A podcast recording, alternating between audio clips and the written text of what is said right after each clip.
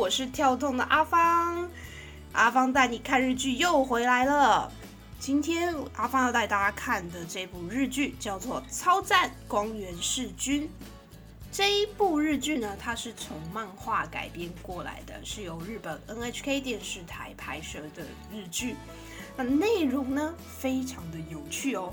就是呢，我们女主角有一天呢，在家里躺在沙发上敷面膜的时候，突然有一位陌生男子走进来。那这位男子呢，身上穿着平安时代的衣服，竟然是从一千多年前的时代穿越来到了现代。好，那也就算了，穿越这个题材很多，对不对？但他竟然是从《源氏物语》穿越出来的。《源氏物语》是什么呢？它是一部虚构的小说，也就是说，这一名男子呢，他是本来不该存在这世界上的，就是二点五次元的穿越，呃，非常的有趣。那《源氏物语》到底是什么呢？它是在平安时期中叶的时候完成的一本日本文学名著，它是由一位女性作家子世部。完成的，那它是一部长篇小说，里面讲述的是什么呢？以光源氏这位美男子为主角，讲了很多当时平安时代贵族的宫斗，好，他们的权力斗争，还有他们的恋爱，所以里面有很多风花雪月，嗯，乱七八糟的大人的感情世界这样子。那所以说呢？我们可以知道光源氏的形象是什么样的，他就是一个风流倜傥的美男子。好，过去呢有演过光源氏的人有谁呢？比如说像杰尼斯旗下的艺人东山纪之啊、深田斗真，然后呢天海佑希也有演过源氏。好，所以说一开始阿芳看到这一部日剧要上档了，就非常有兴趣。嗯，反正就是看帅哥开心嘛，哈。那这一次演的是谁呢？是千叶雄大。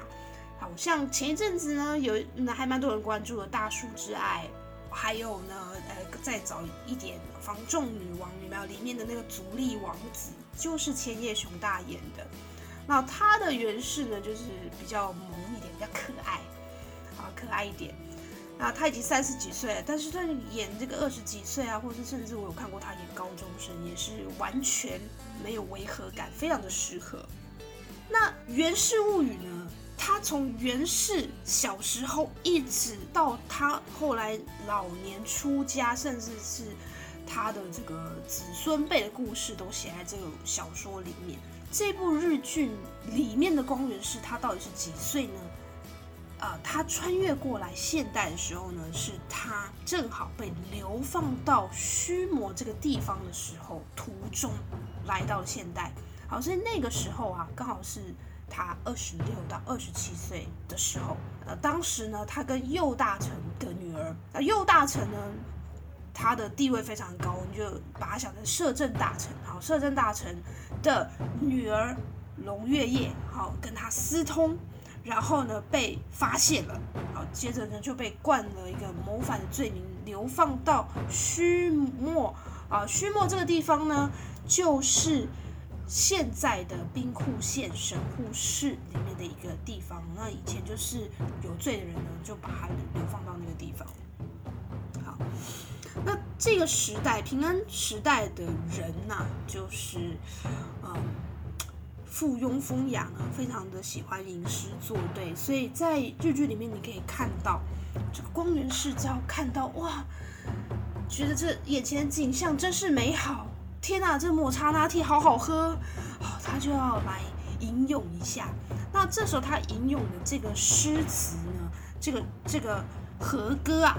它是所谓的短歌，它的形式好看字数的哦，五七五七七，啊，所以到后来呢，哎，女主角在大家鼓励之下呢，哎，她也做了一首短歌，那她做的就完全没有文学价值可言呐，后基本上就是字数有达到标准，好，所以大家回去呢也可以有兴趣的话呢，那你就算一下字数，你也可以来引用一下啊这个短歌。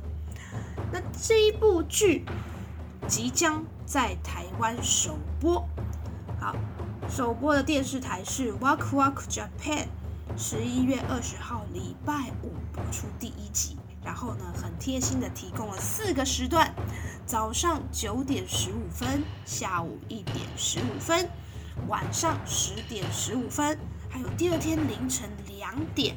好，这总共呢四个时段，一次播出四十分钟。好，如果大家呢，诶家里没有这一台，好，或者是呢你真的不想要等了，迫不及待要看了，上网查，好查什么呢？查超赞。